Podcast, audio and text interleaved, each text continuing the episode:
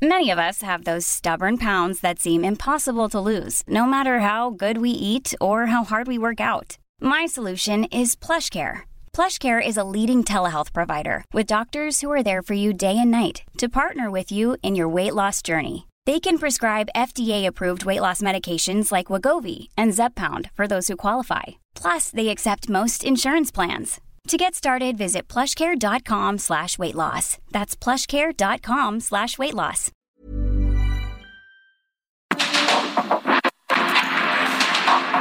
Porque el mundo actual no se entendería sin la economía, las finanzas y los negocios.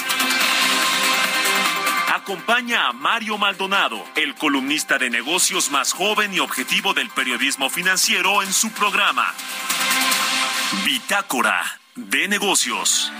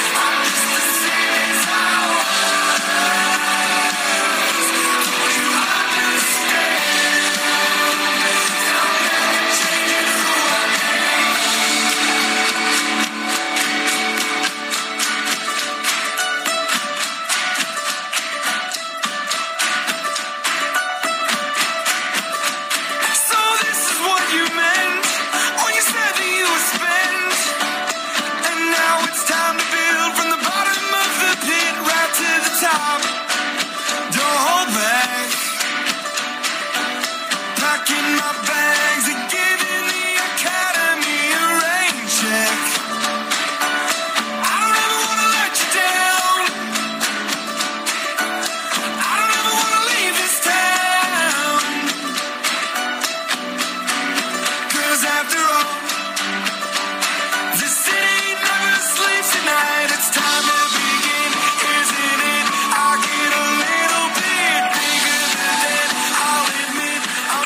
¿Cómo están? Muy buenos días. Bienvenidos a Bitácora de Negocios. Yo soy Mario Maldonado. Qué gusto me da saludarlos en este jueves, jueves 25 de agosto del 2022. Estamos transmitiendo en vivo desde la cabina del Heraldo Radio, como todos los días tempranito, en punto de las seis de la mañana. Gracias por acompañarnos en eh, este programa que abrimos la barra de noticias del Heraldo de México. Comenzamos este jueves con un poquito de música antes de entrarle a la información. Como todos los días esta semana hemos estado escuchando a la banda estadounidense Imagine Dragons a propósito de que van a presentarse en México el primero de noviembre de este año van a ofrecer un concierto en el Palacio de los Deportes, aquí en la capital del país. Esta canción se llama It's Time de Imagine Dragons. Fue el debut, marcó el debut de la banda estadounidense esta canción, It's Time. Y fue en diciembre del 2010 que se subió por primera vez a YouTube. Así que bueno, su lanzamiento oficial fue en el 2012, pero eh, comenzó, digamos, en 2010 ya con estas reproducciones en YouTube. Comenzamos ahora sí con la información. Le entramos a los temas importantes en materia de finanzas, economía, negocios, política nacional e internacional. Vamos a hablar con Roberto Aguilar los temas financieros más relevantes. Las bolsas toman un respiro, asimilan alza de tres cuartos de punto de la Reserva Federal. Contra todos los pronósticos, Alemania creció en el segundo trimestre del año y positivo inicio del nuevo split de acciones de Tesla de Elon Musk. Vamos a entrarle a estos temas con Roberto Aguilar. También, pues más eh, eh, asuntos que tienen que ver con el dato de inflación de ayer. Eh, que pues eh, es el más alto desde el 2020 y pues eh, parece ser que quizá no ha tocado su punto más alto el tema de los precios en México, de este índice de precios al consumidor. Vamos a analizar también un poquito más de este tema y de otros asuntos con Gerardo Flores, como todos los jueves estará aquí Eres economista especializado en temas de análisis de políticas públicas y vamos a hablar de los precios de servicios de telefonía e internet que eh, pues eh, también han tenido sus aumentos en este tema de la inflación. Eh, por quincenas a veces suben, a veces se desacelera esa inflación en, en, el precio de estos servicios, pero en general desde que se aprobó el año, el perdón, el sexenio pasado, la reforma en telecomunicaciones y se puso en marcha, a la fecha los precios sí han bajado, ha habido más competencia, mejor calidad en los servicios y precios más bajos. Y tiene que ver esto con la regulación en el sector de las telecomunicaciones, con la declaración de un agente económico preponderante, el caso de América Móvil, de Telcel, y de Telmex. Eh, y bueno, pues tiene todo que ver también con eh, pues lo que eh, hace el IFT con las regulaciones y que no tiene tres de los comisionados para tomar decisiones importantes y hablamos de esto esta semana con un comisionado del IFT. En fin, vamos a hablar de eso con Gerardo Flores. Vamos a platicar también con José Antonio Centeno Reyes, presidente de la Cámara Nacional de la Industria de la Transformación, la Canacintra, que pide eh, crédito a Estados Unidos para proveedoras de empresas atraídas por este llamado nearshoring que le beneficia a México. Vamos a platicar de eso y de otras cosas, cómo está la industria, el asunto del TEMEC, estas consultas que ya iniciaron en el marco del el TEMEC por el sector energético mexicano y otras cosas. Eh, hablaremos de cómo está la confianza de los inversionistas, de los industriales en México, eh, pues ahora que viene la desaceleración económica en esta segunda mitad del año ya más marcada. Y hablaremos también con Jessica Roldán, economista en jefe de la casa de bolsa Finamex, sobre pues este tema de la inflación. El 8.62% de la primera quincena de agosto y eh, pues eh, otros asuntos que tienen que ver con los precios de los alimentos, sí, pero con otros productos y servicios. Así que vamos a seguir analizando este tema. Así que quédense con nosotros aquí en Bitácora de Negocios en este jueves 25 de agosto. Vámonos al resumen de las noticias más importantes para comenzar este día con Jesús Espinosa.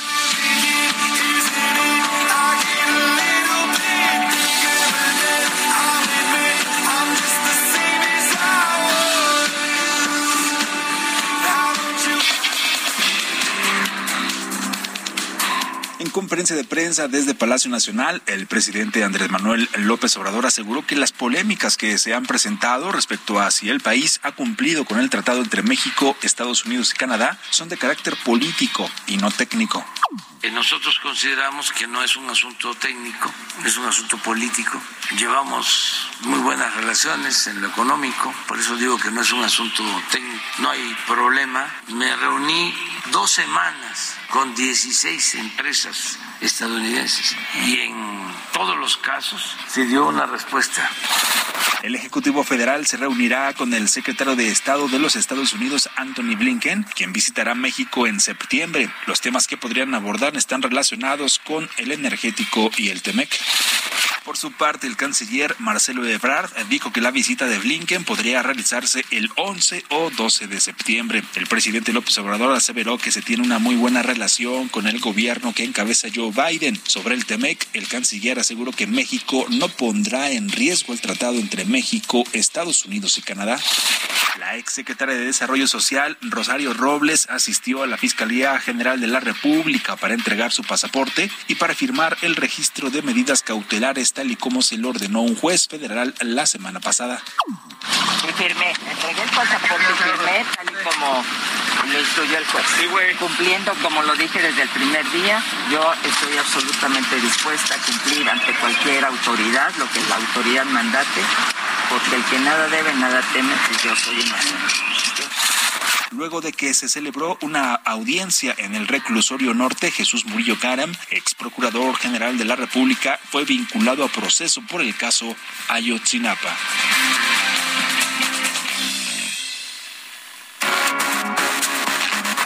El editorial.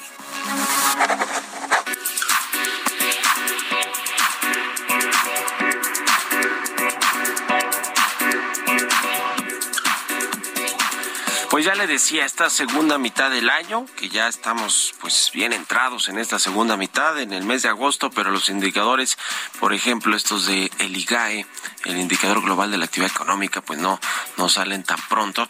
Sin embargo, es eh, notable o muy predecible que va a desacelerarse la economía mexicana en esta segunda mitad del 2022 para cerrar, pues ojalá cerca de este 2%, por lo menos de crecimiento del Producto Interno Bruto. Eh, pero hay algunas cosas alrededor de eh, pues eh, la economía mexicana o dentro de la economía mexicana que podrían afectarle como el asunto del Temex si es que no se logra un acuerdo en estas consultas en estos encuentros privados que se están teniendo entre la, eh, el gobierno mexicano encabezado por Tatiana Cloutier el canciller Marcelo Ebrard la secretaria de Economía y el canciller mexicano con sus homólogos y los representantes comerciales de Estados Unidos y de Canadá para tratar de solventar estas preocupaciones y, y, pues estas eh, críticas que han hecho estos dos países, nuestros socios comerciales en el TEMEC, a la política energética de México, que va desplazando a las empresas privadas y a las empresas extranjeras de los diferentes mercados, ¿no? El mercado de la gasolina, de las estaciones de gasolina, el mercado eléctrico. Y ayer interesante que el canciller Marcelo Obrador precisamente habló de este asunto y dijo claramente que México no piensa y no va a abandonar el TEMEC ni lo va a poner en riesgo con estas consultas que ayer platicábamos con un experto, a ver, tampoco es, son, son normales en, cierto sentido, están dentro de, de lo que eh, pues eh, es el TEMEC y, pues estas desavenencias que se pueden tener por ciertos eh, productos en ciertos sectores en específico, como el sector energético mexicano, van a acabar probablemente en los tribunales eh, o en estos paneles de controversias y quizá México pierde. Ya veremos ahí con los aranceles, pero si esto sucede en esta misma segunda mitad del año, pues sí puede terminar afectando más de lo previsto la economía mexicana. Quizá eso ya lo empiecen a descontar algunos de los analistas que hacen sus proyecciones de, crecimiento económico, tanto para este año como para el siguiente. Y también hay otros, pues, nubarrones ahí que tienen que ver con la, con la inversión privada con el tema de la inflación, de las altas tasas de interés, del sector financiero, eh, con lo que sucede con las OFOMES, por ejemplo, estas que han quebrado, que se están reestructurando, Unifin, Crédito Real, Alfa Credit. Es decir, hay eh, cosas que están en el panorama y que pues ojalá que los considere también la Secretaría de Hacienda para el siguiente año, ahora que presente este presupuesto y el paquete económico completo del el 2023. ¿Ustedes qué opinan? Escríbanme en Twitter, arroba Mario Mal y en la cuenta arroba Heraldo de México. Economía y mercados. Roberto Aguilar ya está aquí en la cabina del Heraldo Radio. Mi querido Robert, buenos días. ¿Cómo estás, Mario? Me da mucho gusto saludarte a ti y a todos nuestros amigos. Información que acaba de dar también a conocer el INEGI sobre la economía mexicana. Fíjate que el PIB de México subió 2% en el segundo trimestre frente al mismo lapso del año anterior, pero también se dio a conocer justamente eh, que la actividad económica, ya medida con otro indicador que es el IGAE, pues justamente baja 0.3% en junio. Y bueno, aunque si se mide con, con este mismo periodo, pero el año anterior, hay un incremento de 1.6%. Así, los indicadores económicos justamente que apuntan, Mario, a que justamente, a que este año, pues la economía mexicana no crecerá más allá del 2%. Y bueno, pues sí, está en línea con lo que ha estimado el mercado. También te comento que las bolsas asiáticas cotizaban en general con tendencia positiva, mientras que el dólar se debilitaba ligeramente, con los inversionistas esperando con nerviosismo la conferencia anual de la Reserva Federal de Estados Unidos en Jackson Hole para obtener pistas sobre la intensidad de las futuras alzas de las tasas de interés. Los futuros de las tasas implican una probabilidad del 60% de un incremento del 75 de 75 puntos base en septiembre frente al 50% a principios de esta semana. Europa con ganancias y futuros de Estados Unidos con avances cercanos ya a 1%. También te comento que el presidente del Banco de la Reserva Federal de Atlanta eh, Rafael Bostic dijo que aún no ha decidido si la Reserva Federal debe aumentar las tasas de interés 50 o 75 puntos base en su reunión de política monetaria del próximo mes. Esto lo dijo en una entrevista que publicó hoy justamente el Wall Street Journal, donde dijo que justamente el Banco Central de Estados Unidos todavía tiene que subir las tasas este año y que es la, eh, y que es demasiado pronto para decir que el aumento de la inflación pues ya había tocado techo. También eh, en otra información te comento que la economía alemana creció en el segundo trimestre, superando las expectativas apoyadas justamente por el gasto privado y público a pesar de la crisis energética. La mayor economía europea creció apenas 0.1% respecto al trimestre anterior y 1.7% en términos interanuales. Los analistas habían previsto un estancamiento de la economía en el segundo trimestre. Por su parte, la confianza empresarial alemana cayó en agosto a su nivel más bajo desde junio de 2020, pero menos de lo que había anticipado el mercado. También los precios del gas al por mayor en Países Bajos y Reino Unido subieron hasta alcanzar nuevos máximos históricos en previsión de las interrupciones noruegas en septiembre, la menor producción nuclear francesa y la incertidumbre sobre los flujos de gas ruso tras el mantenimiento programado para la próxima semana. Hoy entra en vigor el split de acciones de Tesla a razón de 3 a 1 y los futuros apuntan a un aumento de los títulos apoyados por un precio más accesible al pasar de 890 dólares a menos de 300 dólares por, por acción. Teóricamente la división significa que más inversionistas minoritarios podrán comprar acciones de Tesla. En agosto de 2020, Mario, Tesla ya había eh, realizado un split de acciones a razón de 5 por 1. Bueno, pero en ese momento las acciones costaban 2.200 dólares. Esto provocó una subida del 60% en el precio de la acción desde el día del anuncio hasta la fecha de la ejecución. Y bueno, pues sí, ahora eh, justamente te decía, están abriendo de manera positiva los futuros de las acciones de Tesla y también Sony anuncia el aumento del precio de su consola de videojuegos PlayStation 5 en mercados como Europa, Japón y Reino Unido a raíz de las presiones económicas, incluida el alza de las tasas de interés. Sony dijo que va a subir el precio de la versión de la consola equipada con unidad de disco a 550 dólares desde los 499 que había sido anteriormente. Va a subir en estos, en estos países, en estas regiones, Europa, Japón y Reino Unido, pero no en Estados Unidos, donde la competencia es más severa. El tipo de cambio, Mario, 19.87, recuperándose de manera importante, ganancia mensual de 2.3% y anual de 3%. Y la frase del día de hoy, el mercado puede permanecer irracional más tiempo del que usted puede permanecer solvente. Y esto lo dijo en su momento John Maynard Keynes, que bueno, pues es toda una, eh, eh, una referencia en las teorías económicas del mundo. Buenísimo, gracias mi querido Robert y nos vemos al ratito en la televisión. Al contrario, Mario, muy buenos días. Roberto Aguilar, síganlo en Twitter, Roberto AH 6 con 20, ya casi vamos a otra cosa. Políticas públicas y macroeconómicas. Como todos los jueves ya está eh, Gerardo Flores, economista especializado en temas de análisis de políticas públicas. Mi querido Gerardo, ¿cómo te va? Buenos días. Buenos días, Mario. Muy bien, muchas gracias. Un saludo para ti y todos los que nos escuchan. Oye, pues el tema del IFT, primero quiero preguntarte sobre este asunto de los tres comisionados o comisionadas más bien que le faltan y por eso ya interpuso una controversia constitucional el IFT, pues me parece que con todo su derecho y, y con la necesidad de que esté completo el pleno del IFT, ¿no? Así es. Eh, empezando esta semana nos enteramos de, ese anuncio por parte del, IFT, de sus comisionados actuales, que habían decidido interponer esta controversia constitucional.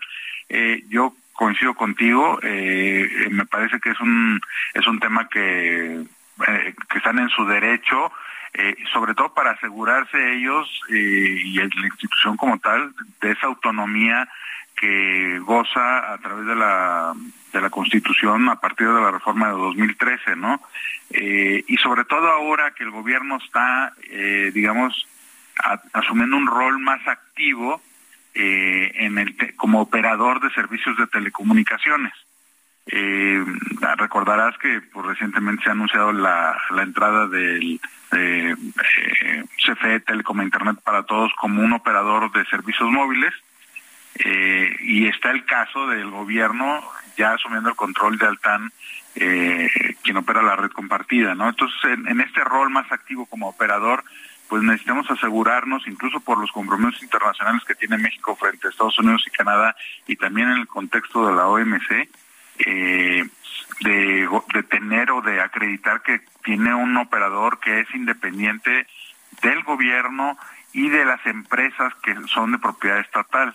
Y en este caso, pues necesitamos que el pleno del IFT esté completo y que eso le permita tener la pluralidad suficiente para que sus decisiones sean lo más eh, eh, en este caso de lo que se habla es evitar al mínimo la captura de los comisionados, por ejemplo, ¿no? Y me parece que buscando eh, que estén completos, pues van en, en, el sentido correcto. Y que se siga regulando bien este sector para que los precios de los servicios pues vengan a la baja o se mejore la calidad, que sí ha sucedido eso desde que se implementó esta reforma al sector de telecomunicaciones el, el sexenio pasado. Sin duda, de hecho, eh, es una reforma que yo te diría que ha sido exitosa como la quieras medir y uno de los indicadores eh, objetivos de eso pues, es el, el comportamiento de los precios de los servicios de telecomunicaciones que han tenido, eh, yo te diría que un comportamiento bastante favorable. El IFT ayer reportaba que de 2013 al cierre de 2021, en general los precios han caído 28% el índice de precios de los servicios de telecomunicaciones ha caído 28%, eh, y en ese, en, ese, en ese lapso, por ejemplo, los de servicios móviles han caído 44%, ¿no? Me parece que es un, es un gran dato, eh, porque mientras esto ocurría en México, en Estados Unidos, por ejemplo, en el mismo periodo los servicios móviles también redujeron sus precios, pero solo en 18%, ¿no? Entonces me parece que es algo que por ejemplo, el presidente de la República pasa por alto cuando cuestiona y critica esta reforma, eh, porque tú lo has visto, este, la ha criticado en más de una ocasión, y me parece que, que ahí están los datos que señalan que, pues, nada más midiéndola por el comportamiento de los precios, vemos que, pues, ha sido una reforma exitosa que ha beneficiado a la gente, ¿no? Sí, sí, sí, sí, sin duda alguna, y lo vemos nosotros en los precios de los servicios de, de telecomunicaciones, de telefonía, de datos, eh, etcétera. Así que, sin duda, esto, esto ha ayudado y, y bueno, pues el presidente trae su propio plan que, que no ha sido pues muy exitoso en términos de conectar a, todos los mexicanos, sobre todo en algunas regiones donde pues no llegan necesariamente los operadores, no los que ya están ahí como Telmex, eh, etcétera, Telcel. Pero bueno, en fin, ojalá que resulte por lo menos eh, en lo que resta del sexenio este plan con la CFE Telecom y el Internet para todos. Ojalá que que este sí, mi querido Gerardo. Muchas gracias como siempre. ¿Dónde te puede seguir la gente? Escribes ahí en El Economista y en tu Twitter, mi querido Gerardo. Sí, en Twitter básicamente eh, la cuenta es arroba Gerardo Flores R. Buenísimo. Muchas gracias, Gerardo Flores. Buen día, buen jueves, 6 con 24. Vámonos a la pausa y regresamos aquí a Bitácora de Negocios.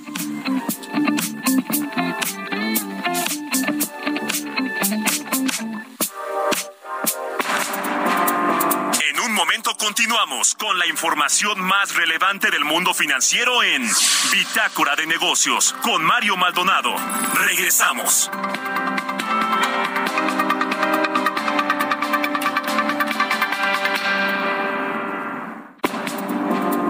Estamos de vuelta en Bitácora de Negocios con Mario Maldonado.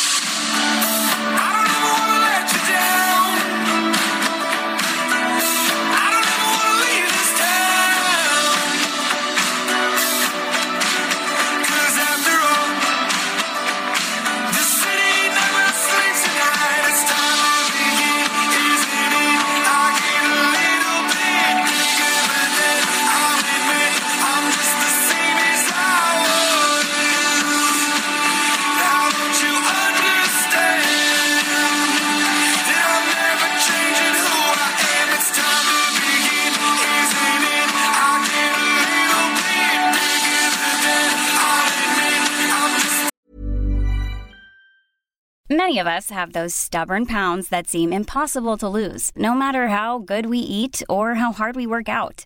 My solution is PlushCare. PlushCare is a leading telehealth provider with doctors who are there for you day and night to partner with you in your weight loss journey. They can prescribe FDA-approved weight loss medications like Wagovi and Zepbound for those who qualify. Plus, they accept most insurance plans.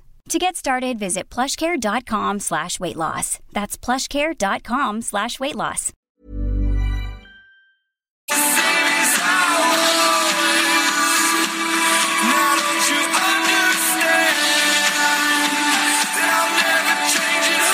Ya estamos de regreso aquí en Bitácora de Negocios. Son las 6 de la mañana con 31 minutos, tiempo del centro de México. Y regresamos escuchando un poquito de música antes de irnos con la información en esta segunda mitad del programa.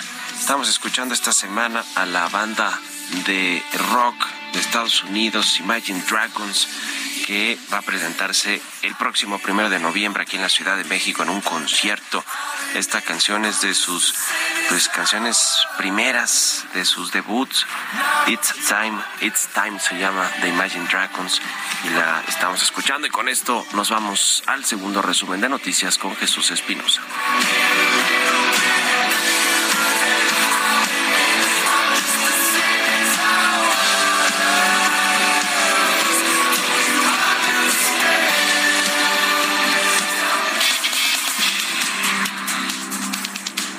Jonathan Heath, subgobernador del Banco de México, reconoció que sigue la tendencia al alza luego de que el INEGI diera a conocer que durante la primera quincena de agosto la inflación anual subió a 8.62% a tasa anual. Daniel Becker, presidente de la Asociación de Bancos de México, adelantó que la banca buscará que las cuentas bancarias nivel 4, que son aquellas que se caracterizan principalmente por no tener límites de depósitos mensuales, puedan aperturarse a través de la banca móvil. Comisión de Energía de la Cámara de Diputados discutirá y votará el próximo miércoles 21 de septiembre el dictamen para eliminar el horario de verano, propuesta enviada por el presidente Andrés Manuel López Obrador con la intención de someterlo a consideración del Pleno ese mismo mes. El senador Ricardo Monreal presentó en Acapulco Guerrero el cuarto capítulo de su proyecto de nación que busca impulsar a México como una de las cinco potencias turísticas más importantes del mundo. Para incrementar la demanda de pasajeros del Aeropuerto Internacional Felipe Ángeles, la aerolínea Volaris lanzó una promoción de vuelos de hasta 20 pesos, sin contar servicios adicionales e impuestos. Entrevista.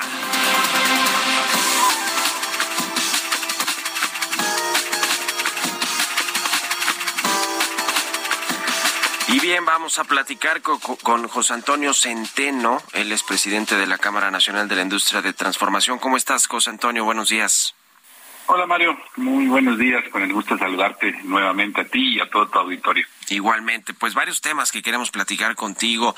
Eh, primero, el asunto del TEMEC, estas eh, consultas que ya iniciaron esta semana en, en, materia energética para intentar de, para intentar resolver o dirimir los problemas antes de que se vayan a estos paneles de controversias. ¿Cómo estás viendo el tema y cuál es tu pronóstico? ¿A dónde van a acabar estas consultas en los paneles o se van a poder solucionar antes? Pues nosotros vemos con confianza que, que pueda atenderse al menos la gran mayoría de los de los temas que dieron origen a esta consulta que pudieran atenderse precisamente en este en este periodo de, diálogo y de negociación. No no vemos por qué por qué no pudiera darse y, y con un poco de fortuna pues se puedan atender todos. Y si no a lo mejor sean ya los menos los que puedan eh, verse en necesidad de pasar ya a, a, un panel, esperemos que, que, no sea así. Lo que yo he percibido tanto de la Secretaría de Economía, de la propia subsecretaria Luz María de la Mora y en general del de propio canciller y el presidente de la República, yo sí veo disposición para poder eh, encontrar acuerdos en este sentido. Pues ojalá, Ojalá que así sea. Mientras tanto, pues eh, México, eh, con este tema de la inversión extranjera directa que tuvimos recientemente, este reporte que dio la Secretaría de Economía con datos preliminares, donde casi aumentó 50%, tomando en cuenta dos operaciones importantes, la reestructura de Aeroméxico y la, la fusión o la creación de una nueva empresa entre Televisa y Univisión, pero sin, sin estas dos eh, operaciones también subió 12% la inversión extranjera directa. ¿Se está reflejando esto en el, en el sector industrial, en el sector manufacturero, en los empleos? Estas pues la mayoría de reinversiones de utilidades que se reflejan en este indicador de la inversión extranjera directa o, cómo lo están viendo ustedes ahí en Canacintra, José Antonio?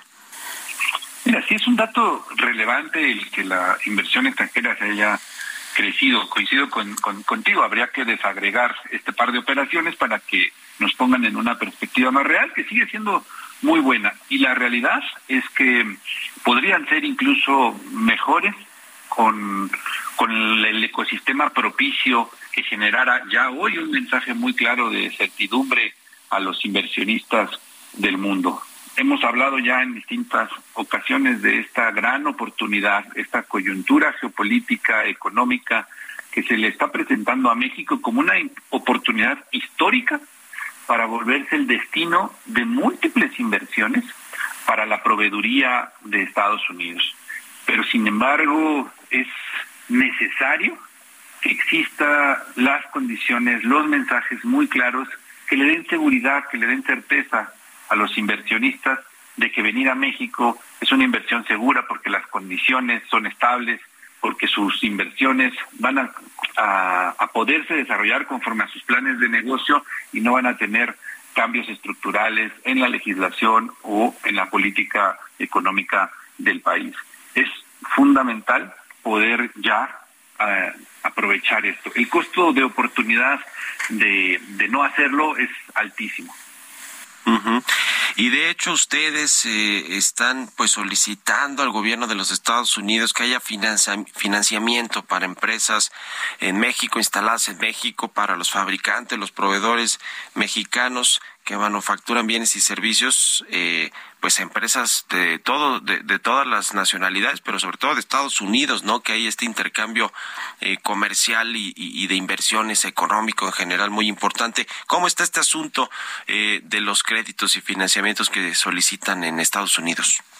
Así es, te, te comento, como, como parte de los eh, requerimientos de, nueva proveeduría hacia empresas mexicanas que ya se vienen dando desde los finales del año pasado y los, y los primeros meses de este año, muchas empresas afiliadas a Canacintra, sobre todo las que están instaladas en la zona de la franja fronteriza, empezaron a recibir cotizaciones, nuevas cotizaciones para proveeduría de Estados Unidos. Y, y el común denominador de, de, las empresas mexicanas es, a ver, no tengo hoy la capacidad para atender este negocio, necesitaría hacer una inversión en renovación de mi maquinaria, de mis bienes de capital y poder meter eh, un programa de renovación o de sustitución tecnológica de esta maquinaria. Y todo esto pues requiere claramente financiamiento. Este tema del nearshoring que se habla tanto de este concepto en el que México pues puede o está obviamente bien posicionado en, en términos de la localización y en el acuerdo comercial con Estados Unidos y Canadá y puede atraer inversiones que están eh, pues reubicándose de Asia. Eh, México, ¿cómo, ¿cómo, cómo, lo ven ustedes en este asunto? Porque obviamente pues eh, muchas de las empresas asiáticas, chinas, que se que están buscando instalarse en otros países o empresas de, de, otras eh, nacionalidades que estaban o están en China y quieren reubicarse, pues ven a México como un país atractivo en términos generales, aunque a veces la narrativa presidencial y la política interna pues no sean lo más amigable para la inversión privada. ¿Cómo ven eh, ustedes a México? ¿Se está aprovechando este concepto del nearshoring?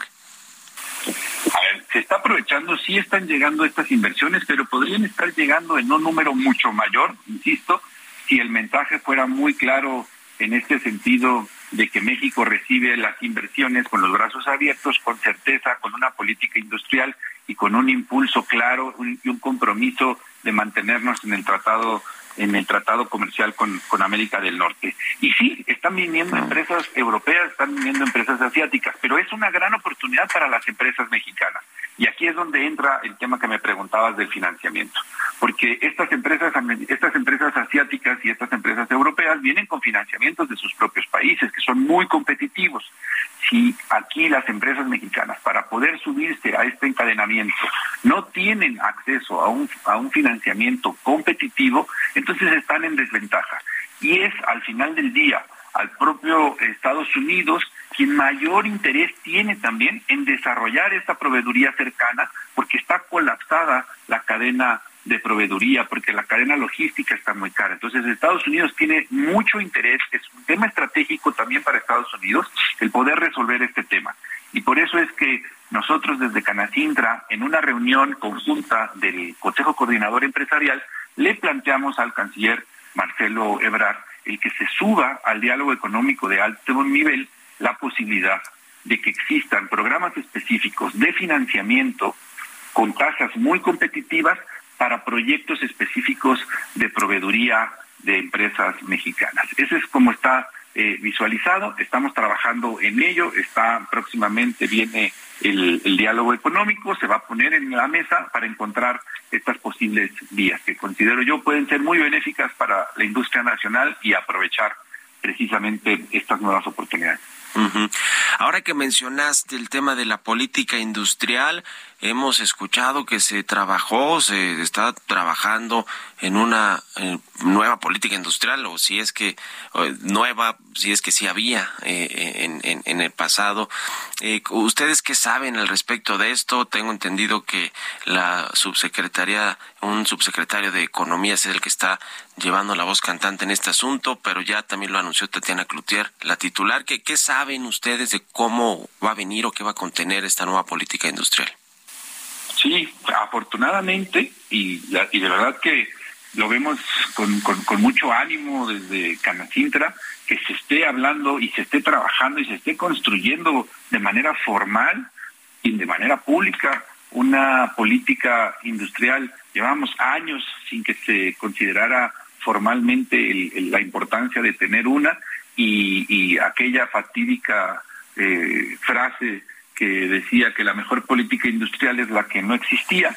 Creo que hoy tenemos muy claro que este tipo de visiones pues nos deja fuera de muchas de muchas oportunidades. Hoy México necesita darse cuenta del momento histórico que viene y dejar de actuar de manera reactiva y empezar a planear de mediano y largo plazo con una estructura. Y en efecto, es el subsecretario Héctor Guerrero el que tiene la encomienda de construir junto con la iniciativa privada esta política industrial y con quien hemos tenido las distintas organizaciones que representamos a la industria reuniones y después nos hicieron una presentación de, de una eh, digamos de un mapa de, de ruta de cómo estaría contemplado esto de acuerdo con lo que todas las organizaciones industriales hemos aportado y en la que tuvimos ya un intercambio sobre de, el particular. Seguramente en las próximas semanas se estará presentando ya la versión pues final o, definitiva de lo que es la política industrial para este país. Y, y, nosotros lo que lo que vemos lo vemos bien habla de temas de innovación habla de temas precisamente de financiamiento de encadenamiento productivo de desarrollo de proveedores de grado de contenido nacional.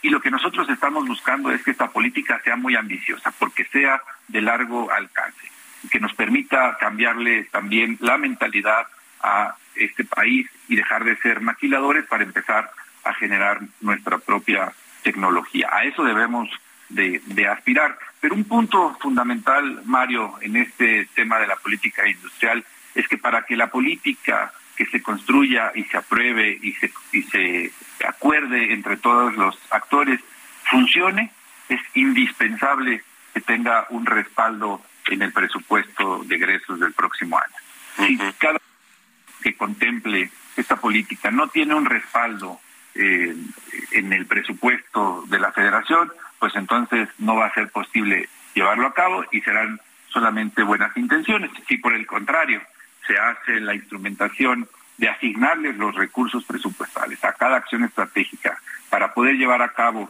estos, eh, estas acciones específicas, entonces asegurar que tenemos una política industrial.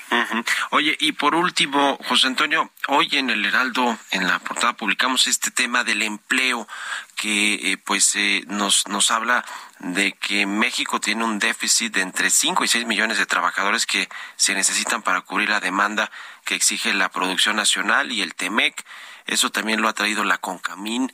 ¿Qué eh, ven en este asunto del talento, de la fuerza laboral mexicana? Sí, es un reto y creo que es un reto que nos compromete a, a varios actores, porque a ver, las universidades están también sacando muchos licenciados, muchos eh, ingenieros, pero también están arrojando al mercado laboral muchos egresados en áreas donde hoy no existe eh, oferta laboral.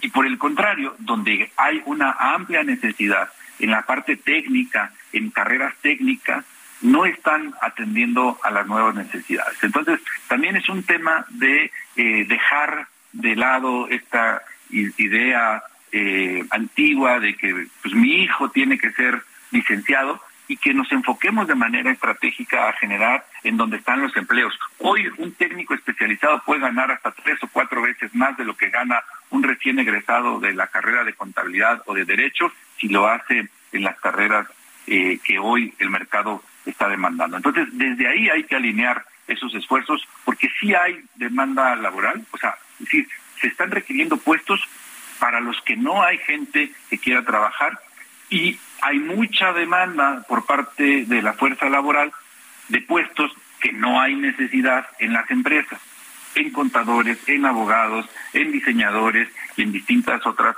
carreras. Entonces hay que estar alineando eso. Sin duda sí hay un déficit. También hay algunos factores que han intervenido en esto de acuerdo con el análisis que hemos hecho y cambia de región en región. Esto ha generado, entre otras cosas, también eh, una competencia, digamos, entre las empresas para poder reclutar, ofreciendo mayores condiciones y una amplia rotación como consecuencia de esto, impactando, claro, en los costos de las empresas. Pues muchas gracias, José Antonio Centeno, presidente de Canacintra, por estos minutos y muy buenos días. Muchas gracias a ti, Mario. Un saludo a ti y a tu auditorio. Hasta luego. 6 con 47. Vámonos con las historias empresariales. Participa en el reto Actinver 2022, el evento de México más grande para formar inversionistas. Aprende finanzas personales de la mano de expertos y vive una experiencia única. Además podrás ganar hasta 500 mil pesos. Regístrate en retoactinver.com y obtén 20% de descuento más una masterclass gratis. Hazlo ahora porque estos beneficios solo estarán disponibles hasta el 28 de agosto. Aprende, practica y gana con el reto Actinver 2022. Historias empresariales. Pues se hizo oficial este nacimiento de una empresa pública, una nueva empresa pública que se va a llamar Litio MX. Se encargará de la exploración y explotación de litio en México. Nos platica de esto Giovanna Torres. A través de un decreto, el gobierno del presidente Andrés Manuel López Obrador creó la empresa Litio para México, agrupado en el sector y coordinado por la Secretaría de Energía, con personalidad jurídica y patrimonio propio, con autonomía técnica, operativa y de gestión. Publicado en el Diario Oficial de la Federación, el decreto especifica que el litio MX podrá explorar y explotar en beneficio y aprovechamiento el litio ubicado en el territorio nacional, así como la administración y control de las cadenas de valor económico de dicho mineral para alcanzar los objetivos en materia de transición energética que confiere la Ley de Transición Energética y demás ordenamientos aplicables, Litio MX se coordinará con la Subsecretaría de Planeación y Transición Energética de la Secretaría de Energía. El Consejo de Administración de esta nueva empresa se instalará en un periodo no mayor a 60 días naturales siguientes a la publicación del presente decreto y se expedirá su estatuto orgánico en un plazo que no excederá de 90 días naturales a partir de su instalación. La empresa iniciará sus funciones para el cumplimiento de su objetivo a más tardar dentro de 180 días naturales siguientes a la entrada en vigor del presente decreto. Para su funcionamiento, la Secretaría de Energía transferirá el personal necesario para el cumplimiento efectivo y eficiente de las atribuciones que tienen conferidas, por lo que seguirán disfrutando de las actuales prestaciones que tienen como trabajadores del primero. Con información de Gerardo Moreno para Bitácora de Negocios, Giovanna Torres.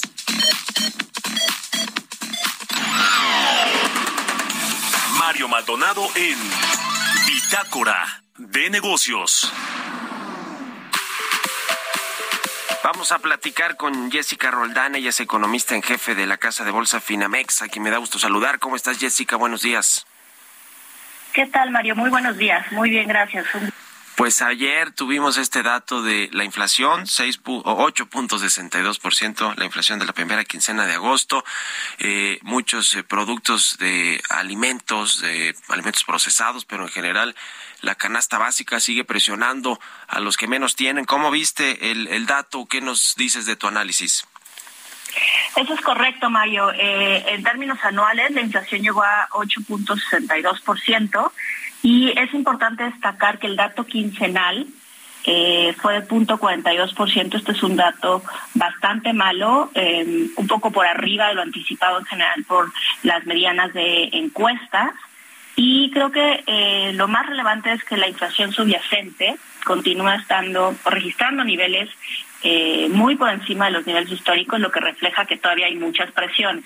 Como tú ya señalabas, eh, la parte de alimentos, bebidas, tabaco y la parte agropecuaria tuvieron incrementos muy importantes, pero no solo eso, cuando uno revisa el reporte, la parte de mercancías no alimenticias, todo lo que tiene que ver con electrodomésticos, elementos para el cuidado de la salud e incluso algunos servicios más allá, por ejemplo, de los incrementos normales que hay en estos en, estos tiempos a lo largo del año en educación eh, fueron importantes. Entonces hubo bastante malas noticias por por muchos lados y eh, bueno, pues eso está indicando un camino todavía difícil hacia adelante. Nosotros estamos esperando que para agosto la inflación haya alcanzado un pico. Creemos que una vez que se den a conocer los datos para la segunda quincena de septiembre estaremos viendo cifras anuales similares a las que vimos este, con esta lectura, es decir, de 8.6%, eh, pero que a partir de ahí empiece a haber un descenso muy ligero porque al final de cuentas esperamos que la inflación cierre el año en niveles cercanos a 8.4% seguirá alta la inflación y las tasas de interés, ¿no? ¿Cómo ve lo que pasa con la Reserva Federal en Estados Unidos, lo que han dicho en los mensajes eh, eh, de, este Banco Central y lo que va a pasar en México también hacia el cierre del año en términos de, tasa de referencia? Pues sí, todas eh, las comunicaciones de la Reserva Federal y también de Banco de México son en el sentido de que las tasas van a seguir subiendo. En este momento la pregunta principal es qué tanto más o qué tan restrictivo va a continuar siendo el mensaje tanto de la Reserva Federal como, como de Banjico. Eh, en cuanto a Estados Unidos, esta semana es importante y en particular estos días porque hoy por la tarde empieza este esta conferencia anual de Jackson Hole que históricamente ha sido importante para que la Reserva Federal comunique diversos mensajes. En esta ocasión, los mercados estarán muy atentos a determinar qué tan restrictivo va a seguir siendo el tono y en concreto así eh, la posibilidad de que las tasas alcancen niveles más altos a los que en este momento está el mercado, eh, pues se dan. ¿No? Em, muchos de los miembros del, del, Comité de Política Monetaria de la Reserva Federal han estado hablando recientemente, apuntando que las tasas tienen que alcanzar niveles altos de alrededor del 4% y que eh, hay que recordar que en este momento la cota superior está en 2,5%, entonces todavía faltarían alrededor de 100, 100, 150 puntos base de incrementos eh, y que no hay expectativas, al menos de su parte, de que haya disminuciones en la tasa de interés. Y esto es importante porque los mercados sí anticipan que a partir de mediados del año que entra, incluso un poquito antes, empiece a haber disminuciones en las tasas. Entonces, lo que va a suceder en estos días y en concreto en la conferencia de Jerome Powell eh, del día de mañana, pues va a ser importante para que los mercados ajusten sus expectativas y eso igual va a ser importante para que Banxico calibre también sus mensajes. Pues muchas gracias Jessica Roldán de Finamex por estos minutos y muy buenos días. Al contrario, muy buenos días. Que estén muy bien, hasta luego. Con esto nos despedimos. Gracias a todos ustedes por habernos acompañado este jueves aquí en Bitácora de Negocios. Se quedan en estas frecuencias del Heraldo Radio con Sergio Sarmiento y Lupita Juárez. Nosotros nos vamos a la televisión abierta, al canal 8 a las noticias de la mañana y nos escuchamos aquí mañana tempranito a las 6. Muy buenos días.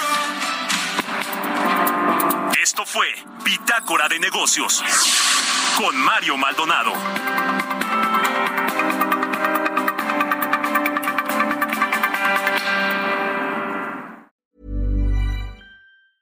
Mom deserves the best, and there's no better place to shop for Mother's Day than Whole Foods Market. They're your destination for unbeatable savings, from premium gifts to show-stopping flowers and irresistible desserts. Start by saving 33% with Prime on all body care and candles. Then get a 15-stem bunch of tulips for just $9.99 each with Prime. Round out Mom's menu with festive rosé, irresistible berry chantilly cake, and more special treats. Come celebrate Mother's Day at Whole Foods Market.